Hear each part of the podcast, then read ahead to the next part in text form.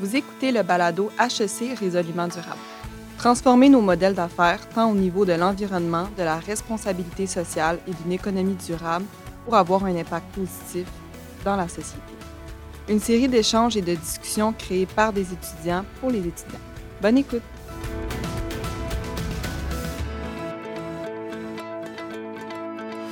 Donc, bonjour tout le monde. Bienvenue à l'épisode 2 de la série Balado Résolument durable à HEC Montréal. Donc, aujourd'hui, on va parler de comment entreprendre un projet en DD à HEC. Donc, euh, moi, j'ai avec, euh, avec moi deux personnes extraordinaires. Donc, j'ai Amy et Mélodie. Donc, euh, bonjour à vous deux. Bonjour. Donc, Mélodie, dans le fond, elle a été la présidente du groupe humanitaire à HEC l'an dernier, où elle a eu la chance de réaliser un merveilleux projet dont elle va nous parler euh, plus tard. Puis finalement, Amy, euh, qui est membre de l'escouade de, développement durable HSC depuis maintenant deux ans, euh, a également réalisé plusieurs projets dont elle va nous parler davantage un petit peu plus tard. Donc, juste pour vous mettre un peu en contexte, dans ce deuxième épisode, nous, on va vous présenter comment HSC Montréal peut appuyer les membres de sa communauté étudiante qui ont une idée ou un projet en développement durable. Donc, on va vraiment parler un peu de tout. On va parler de, qu'est-ce qu'il faut faire, c'est quoi, le fond des dés, euh, c'est quoi les démarches, les montants disponibles, etc. Donc, euh, en 2018-2019, euh, il y a eu environ plus de 44 activités portant sur le thème lié au développement durable qui ont été organisées par la communauté d'HEC Montréal, dont par exemple une clinique d'impôt gratuite une compétition internationale de cas en responsabilité sociale des entreprises et un colloque sur les carrières et impact social. Donc, c'est quand même pas, pas rien. Euh, cette diversité d'activités témoigne euh, du grand intérêt de notre communauté pour un environnement durable et bien évidemment meilleur. La même année, le Fonds de développement durable à HEC Montréal a vu le jour, donc en 2018-2019. Ce fonds a constitué d'une nouvelle cotisation étudiante de 10 cents par crédit universitaire et d'une contribution équivalente de la part de l'école. Donc, une première série de 14 projets ont été, soumis, ont été soumis en février 2019. Puis, de ce nombre, il y a six projets qui ont été retenus et ont obtenu un financement et ont été réalisés durant l'année 2019-2020. Donc, euh, pour commencer la discussion d'aujourd'hui, je vais commencer par euh, parler avec euh, Mélodie, qui, comme je le rappelle, était présidente du groupe humanitaire l'an dernier. Donc, bonjour à toi. Bonjour. Donc, Mélodie, parle-nous un peu de ton programme, ton parcours. Qu'est-ce que tu as fait exactement à HEC? Donc, euh, je suis arrivée à HEC en 2016, euh, en année préparatoire. Euh, j'ai fait comme tous les, tous les étudiants étrangers, j'ai fait mon année préparatoire, j'ai fait les trois ans au baccalauréat. Et puis, dès mon arrivée à, Montréal en 2016, je me suis directement impliquée dans le groupe humanitaire. Donc, j'ai fait vraiment tout mon baccalauréat dedans, les quatre ans. j'ai commencé comme chargée de projet de conférence. Puis, j'ai organisé le défilé éthique, qui est un événement assez récurrent dans, dans le comité. j'ai continué avec VP interne, pour finalement euh, finir en présidente euh, l'année dernière, donc 2019-2020. Wow, c'est un très beau parcours. Félicitations pour ça. Puis juste pour, pour nous mettre un peu en contexte, c'est quoi exactement le groupe humanitaire?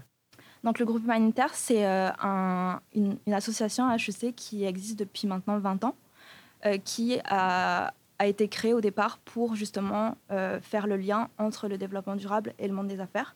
Donc au départ, il y avait vraiment trois pôles principaux, donc le commerce équitable, conscience sociale euh, en affaires et euh, l'environnement, qui est quand même assez large. Puis ça, c'est vraiment, ça s'est dirigé plus vers le monde des affaires et le, développement durable pour être comme plus en lien avec HEC. OK, c'est très impressionnant. donc, dans le fond, au cours de, de janvier 2020, tu as réalisé un très beau projet qui est le sommet développement durable euh, de la jeunesse ou le Montreal euh, Youth Summit on, Sustainability, si je, me, si je me souviens bien. Euh, donc, pourrais-tu nous, en parler davantage? Ah oui, donc le Montreal Youth Summit on Sustainable Business, c'était un événement qui était organisé avec nos homologues à McGill et Concordia, donc l'université, la faculté de Desautels et la faculté de John Molson. Donc c'était le Desautels Sustainability Network qui était notre homonyme à Desautels, et le John Molson Sustainable Enterprise Committee pour, euh, pour Concordia. Donc c'était vraiment euh, un événement euh, comme assez conséquent de à peu près 500 personnes, que ce soit des conférenciers, nos partenaires, les bénévoles, les participants, les organisateurs. Donc 500 à 600 personnes sur deux jours, ce qui était quand même très impressionnant pour trois comités étudiants. Puis c'était justement, ça portait sur le, le, développement durable dans le monde des affaires. OK, parfait. Parce que moi, moi je me rappelle, j'ai été justement à ce sommet-là le vendredi. J'avais trouvé ça très impressionnant qu'il comme il y a trois associations qui arrivent à s'unir ensemble pour créer un projet d'une telle envergure. C'était incroyable. Puis, euh, dans le fond, euh, toi, concrètement, qu'est-ce que tu as fait pour vraiment t'impliquer? Puis, c'était quoi comme les démarches à suivre pour créer un projet de cette envergure-là? Donc déjà, de base, euh, moi, j'ai repris le projet du président avant moi, qui avait justement entamé les démarches avec les, les, deux autres comités. donc, dès, dès, le début de mon mandat, en, mai 2019, je, suis tombée directement là-dedans alors que j'étais encore en échange universitaire. j'ai pris le, poste de gestionnaire des équipes de logistique et de marketing donc j'avais euh, environ 10 personnes sous moi, de, des trois comités confondus. Et puis euh, c'était beaucoup euh, justement de, planification au début, donc pendant l'été, essayer de voir justement le, le montage financier, voir comment est-ce qu'on allait chercher un peu les conférenciers, de quoi on voulait parler, où est-ce qu'on voulait le faire, sur combien de jours. C'était vraiment c'était beaucoup de planification. Puis après, durant toute la session d'automne, ça a été beaucoup de, de, concret plus. Euh, beaucoup de marketing, aller chercher, aller chercher la communauté un peu pour, euh, pour bâtir un, un, peu un boost. Et, euh, et après, ça, s'est vraiment accéléré juste un mois avant, où on a vraiment, on a eu vraiment beaucoup, beaucoup d'engouement. Et tous nos billets se sont, presque tous nos billets se sont vendus trois jours avant. OK, OK. C'est bon, tant, mieux. Au moins, vous avez réussi à créer un événement à succès, définitivement. Euh, si jamais, est-ce qu'il y a eu des embûches au, cours du parcours? Est-ce qu'il y a eu des, difficultés que tu as dû surmonter pour euh, créer ce projet-là? Mais c'est sûr qu'on était quand même une équipe euh, d'à peu près 20 personnes, 20 étudiants qui faisaient ça justement sur notre temps personnel. Donc c'est quand même un, engagement bénévole. C'est sûr que ça, c'est ce que je pense que tout le monde vit dans la, dans la vie associative, c'est essayer d'impliquer les personnes et de, et de les responsabiliser un peu. Euh, encore plus avec euh, la barrière de la langue, on va dire, puisque l'événement était surtout en anglais. Et euh, il y avait beaucoup de, personnes dans l'équipe, à Concordia et à McGill, qui parlaient juste en anglais. Donc ça, c'était déjà un, petit frein, on va dire. essayer de défendre justement la partie francophone du sommet, parce que deux, deux, comités anglophones versus nous qui, étions francophones bilingues, c'était quand, même, assez compliqué. D'où le fait que la plupart des, conférences étaient surtout euh, bilingues, voire en anglais. Euh, mais on a quand même réussi à, à l'avoir un peu en, français. Euh, il y avait aussi, je pense, le fait que tous les, toutes les personnes n'avaient pas forcément la même vision de, l'événement. Donc essayer de, fédérer tout le monde aussi, c'était assez compliqué. la recherche de, financement aussi a été vraiment compliqué parce qu'on n'avait pas les mêmes, les mêmes modes de fonctionnement. Euh, déjà, nous, le groupe humanitaire, on est, on est une OBNL. Donc, on, on a un statut d'entreprise, alors que les deux comités, euh, donc à, à McGill et à Concordia, étaient un peu comme un comité euh, enfant, sous un, gros comité parent, comme un peu l'AEHEC, l'AECS, l'AEMBA et l'AEPC. Euh, ce qui fait qu'il y avait beaucoup plus de barrières aussi au niveau de la recherche de commandites, de financement. Euh, il fallait toujours répondre, essayer de valider avec eux pour le budget, euh, les augmentations, et puis, ça aussi, c'était vraiment compliqué. Donc là, tu as parlé un peu de la recherche de financement, mais est-ce que tu pourrais en dire davantage? Est-ce que HEC t'a aidé à faire ce, projet-là? Justement, HEC a vraiment, vraiment contribué beaucoup à, l'événement. D'ailleurs, je remercie beaucoup la direction de développement durable de toute l'aide, que ce soit au niveau du financement, mais aussi au niveau des conseils, euh, de, contacts, parce qu'ils nous ont aussi mis en contact avec d'autres personnes, des conférenciers et tout. Euh, ils, ils nous ont vraiment épaulés de A à Z. Donc ça, c'était vraiment, vraiment gentil de leur part. Et puis, euh, justement, ils nous ont aidés au niveau du, du fonds d'aider. Est-ce que tu pourrais nous en, dire davantage? C'est quoi le fonds d'aider? C'est quoi exactement? Donc, euh, on a postulé en, à la ronde d'été, je pense. C'était en, début automne. Euh, et puis, c'est ça, on, a expliqué c'était quoi euh, nos objectifs pour, pour l'événement, un peu des, des, mesures de performance. Puis, on a, on a présenté un budget qui faisait plus ou moins sens en septembre, parce qu'on était encore vraiment loin de l'événement. on a dû le retravailler à plusieurs reprises. Mhm. Puis euh, ben, j'ai essayé d'expliquer au, maximum comment est-ce qu'on voyait l'événement et qu'est-ce que ça pourrait apporter à la communauté de HEC. Puis euh, le projet est passé et, euh, et, HEC nous a soutenus au niveau, au niveau budget. Puis bon, ben, merci à HEC d'avoir soutenu ce magnifique projet. puis si jamais, est-ce que tu aurais des recommandations pour des étudiants qui aimeraient ça se lancer pour créer des projets? Parce que toi, tu as quand même réussi à avec l'aide de ton, équipe, à créer un projet d'une envergure vraiment très grosse. Il y avait quoi? Il y avait 600 personnes environ au projet? Sur deux jours, oui. Sur deux jours. Puis tu as fait ça tout en étant en temps plein aux études. Donc, euh, est-ce que tu aurais des recommandations? Comment on peut faire pour y arriver? C'est sûr que le, sommet a été vraiment quand même un très, très gros événement, surtout pour le groupe humanitaire. Ça nous a donné vraiment beaucoup de visibilité. Mais ça a aussi pris beaucoup de, mon mandat de présidente. Donc, j'ai vraiment beaucoup plus passé de temps sur le, sommet que sur mon mandat de présidente. Ça, c'est quelque chose que, que, je regrette un peu. Après, vu l'envergure et vu la, la, portée, la visibilité que ça nous a donné, euh, ça, ça en valait le coup, on va dire. Mais il faut vraiment euh, que ce soit pour un événement comme ça ou en général dans la vie associative, il faut vraiment se garder du temps pour soi. Euh, essayer de concilier études et, et, travail et vie associative. Je sais que c'est ce que tout le monde dit, mais c'est vraiment, vraiment important. Euh, puis c'est pas mal tout. Donc, euh, merci beaucoup, euh, Mélodie, pour, pour nous avoir décrit ton projet, puis tous les, les, impacts que ça a eu, puis les recommandations.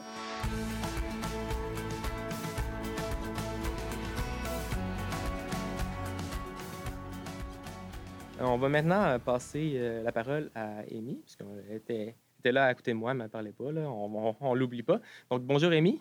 Bonjour, Carl. Eh bien, je m'appelle Émy Guyon de Chemy, je suis dans l'escouade développement durable depuis deux ans et j'en suis à la fin de ma deuxième année au BA. J'ai fait également l'année préparatoire. Dans la vie, je suis artiste, entrepreneur et présidente d'une association étudiante à HEC qui s'appelle Évidence, une asso mi-artistique et mi-développement personnel pour gestionnaires. Mon Dieu, c'est très bien. Tu te présentes même avant que, je te pose la question. Donc, euh, c'est excellent. Donc, euh, un peu, parle-nous un peu de, de, ton implication étudiante. Donc, là, tu as parlé d'entrepreneuriat? Qu'est-ce que tu as fait exactement à HEC? Eh bien, à la fin de mon année préparatoire, euh, j'ai commencé une entreprise. Donc, euh, j'ai fait un, incubateur au HEC qui s'appelle Entreprisme. Et, euh, et j'ai gradué en entrepreneuriat. Puis c'est vraiment là que j'ai eu la piqûre de l'entrepreneuriat et la construction de projets. Donc, parle-nous un peu du projet que tu as entrepris à HEC. Ben écoute, en hiver 2019, je me rendais souvent à la direction du développement durable pour discuter éco-responsabilité. Il faut savoir qu'à l'époque, le fonds DD venait d'apparaître. Je voulais lancer un projet, mais j'avais pas d'idée. Là, la DDD m'a parlé d'une problématique, le stress financier des parents étudiants du HEC. Il y a énormément de parents à l'école, tu savais, surtout au certificat. Comment faire pour les aider? J'ai réfléchi à cela et j'en suis ressortie avec le projet Trousse, qui est un projet d'économie circulaire et d'inclusion. Il vise à aider les parents étudiants au HEC au début de l'année scolaire en allégeant le stress financier liés à l'achat du matériel scolaire pour leurs enfants. En termes d'impact du projet sur la communauté HEC, au niveau social, on va plutôt parler d'équité, diversité, inclusion. Il s'agit de permettre aux parents étudiants au HEC de vivre leur rentrée scolaire aussi sereinement que les étudiants non parents. Et au niveau environnemental, il s'agissait d'encourager la communauté HEC à donner une deuxième vie à leur matériel de bureau et scolaire, et ainsi aussi compléter les trousses grâce à des achats éco-responsables. Donc, euh, pour ce, très beau projet-là, euh, évidemment, ça, prend un peu de financement. Donc, euh, comment tu as fait exactement pour trouver le financement nécessaire pour réaliser ça? Puis, c'était quoi les conditions? Comment tu as fait? Bien, écoute, pour mon projet, j'avais trouvé sur Internet une liste de fournitures scolaires pour une classe du primaire d'une école au Québec. Puis, j'avais établi les prix à partir de ceux affichés à bureau en gros pour faire un genre de benchmarking. Et j'ai tout détaillé, les quantités et les prix sur mon formulaire pour le Fonds développement durable et j'ai reçu le montant que j'avais demandé. C'est sûr qu'il y a plusieurs conditions euh, pour avoir le financement. Donc tout d'abord, ça doit être un projet pour la communauté HEC. Aussi, ce que m'avait dit la, DDD, c'est que l'argent ne doit pas servir à payer un salaire. Et euh, pour un autre projet euh, événementiel sur lequel je travaillais au HEC, il faut savoir que si tu prévois par exemple de la nourriture de la nourriture euh, non éco-responsable à un tel prix, disons 100 dollars, et de la nourriture éco-responsable à 150 dollars, euh, le fonds d'aider va payer la différence des deux. c'est-à-dire ici 50 dollars. Euh, et c'est ça. Euh, sur le site de la DDD, il y a toutes les informations sur euh, les conditions pour recevoir le financement. Donc, je vais passer un peu du coq à l'âne, dans le fond, en parlant de financement, mais tu as sûrement eu des bons et des mauvais coups quand tu as entrepris ton projet. Effectivement, donc au niveau des bons coups, l'aide de la DDD a été très présente et bienvenue. J'ai beaucoup travaillé avec Jean-Michel Champagne à l'époque sur ce projet. On était allé chercher des meubles au sous-sol du HEC, on avait transporté ça aux entrées, c'était super drôle. Euh, il m'avait aidé pour la mise en contact avec la coop HEC, le service d'impression du HEC, bref. Euh, j'ai beaucoup de gratitude pour le soutien que j'ai reçu sur ce projet-là. Au niveau des difficultés, je vais te dire la communication du projet. C'est sûr que ça va dépendre de ton projet, mais Facebook et Instagram, c'est peut-être pas assez. Dans mon cas, ça ne l'était pas. Et aller rejoindre les programmes d'études, les gros départements, c'est difficile. Donc mon conseil, ce serait prévoyer la communication vraiment à l'avance, trouver une personne qui va être concentrée uniquement sur la communication de votre projet, qui va insister auprès des départements pour faire circuler l'information. Donc, euh, pour, finir, si jamais tu avais des, recommandations pour euh, les étudiants qui souhaitent réaliser un projet en DD, ça serait quoi? Mais écoute, j'ai deux recommandations pour toi. Une fois que tu as une hypothèse qui a une problématique X à résoudre à HEC, va valider qu'il y a vraiment un besoin. Va poser des questions aux gens, fais un genre d'étude de marché. Dans un autre cas de figure où tu as vraiment envie de créer un projet mais tu n'as pas d'idée, va voir la DDD, ils auront certainement des propositions pour toi. Si tu es une ou un gestionnaire qui veut faire bouger les choses, si tu as un mindset entrepreneurial, tu as une opportunité juste devant toi pour concrétiser cette passion avec le fonds DD, donc lance-toi. Je parle d'entrepreneuriat, ou plutôt d'intrapreneuriat, parce que concrètement, qu'est-ce que tu vas faire? Identifier une problématique, trouver un concept pour la résoudre, faire une ronde de financement pour obtenir le fonds d'aider, monter, gérer une équipe dépendamment du projet, etc. Puis ça, ça m'amène à ma deuxième recommandation qui est va chercher de l'inspiration auprès d'entrepreneurs et de startups éco-responsables. Il y a des anciens du HEC qui ont monté des business formidables en développement durable. Parmi celles qui m'inspirent, et je t'invite à aller jeter un œil à leur site web respectif pour découvrir leurs concepts, je peux te citer Off the Grid et ses vélos de spinning éco-responsables ou l'OBNL EcoSeno qui a intégré l'économie circulaire dans le monde des arts et de la culture. Ce sont des projets conçus pour avoir de l'impact. Et c'est la même chose qu'on veut créer avec les projets financés par le Fonds d'aider, n'est-ce pas? Des projets d'impact. Merveilleux. Donc, euh, merci beaucoup, euh, Amy, pour... Euh, pour euh, avoir discuté avec, euh, avec moi aujourd'hui. Donc, c'est ainsi qu'on va terminer et conclure cet épisode de Raisonnement durable à HEC Montréal.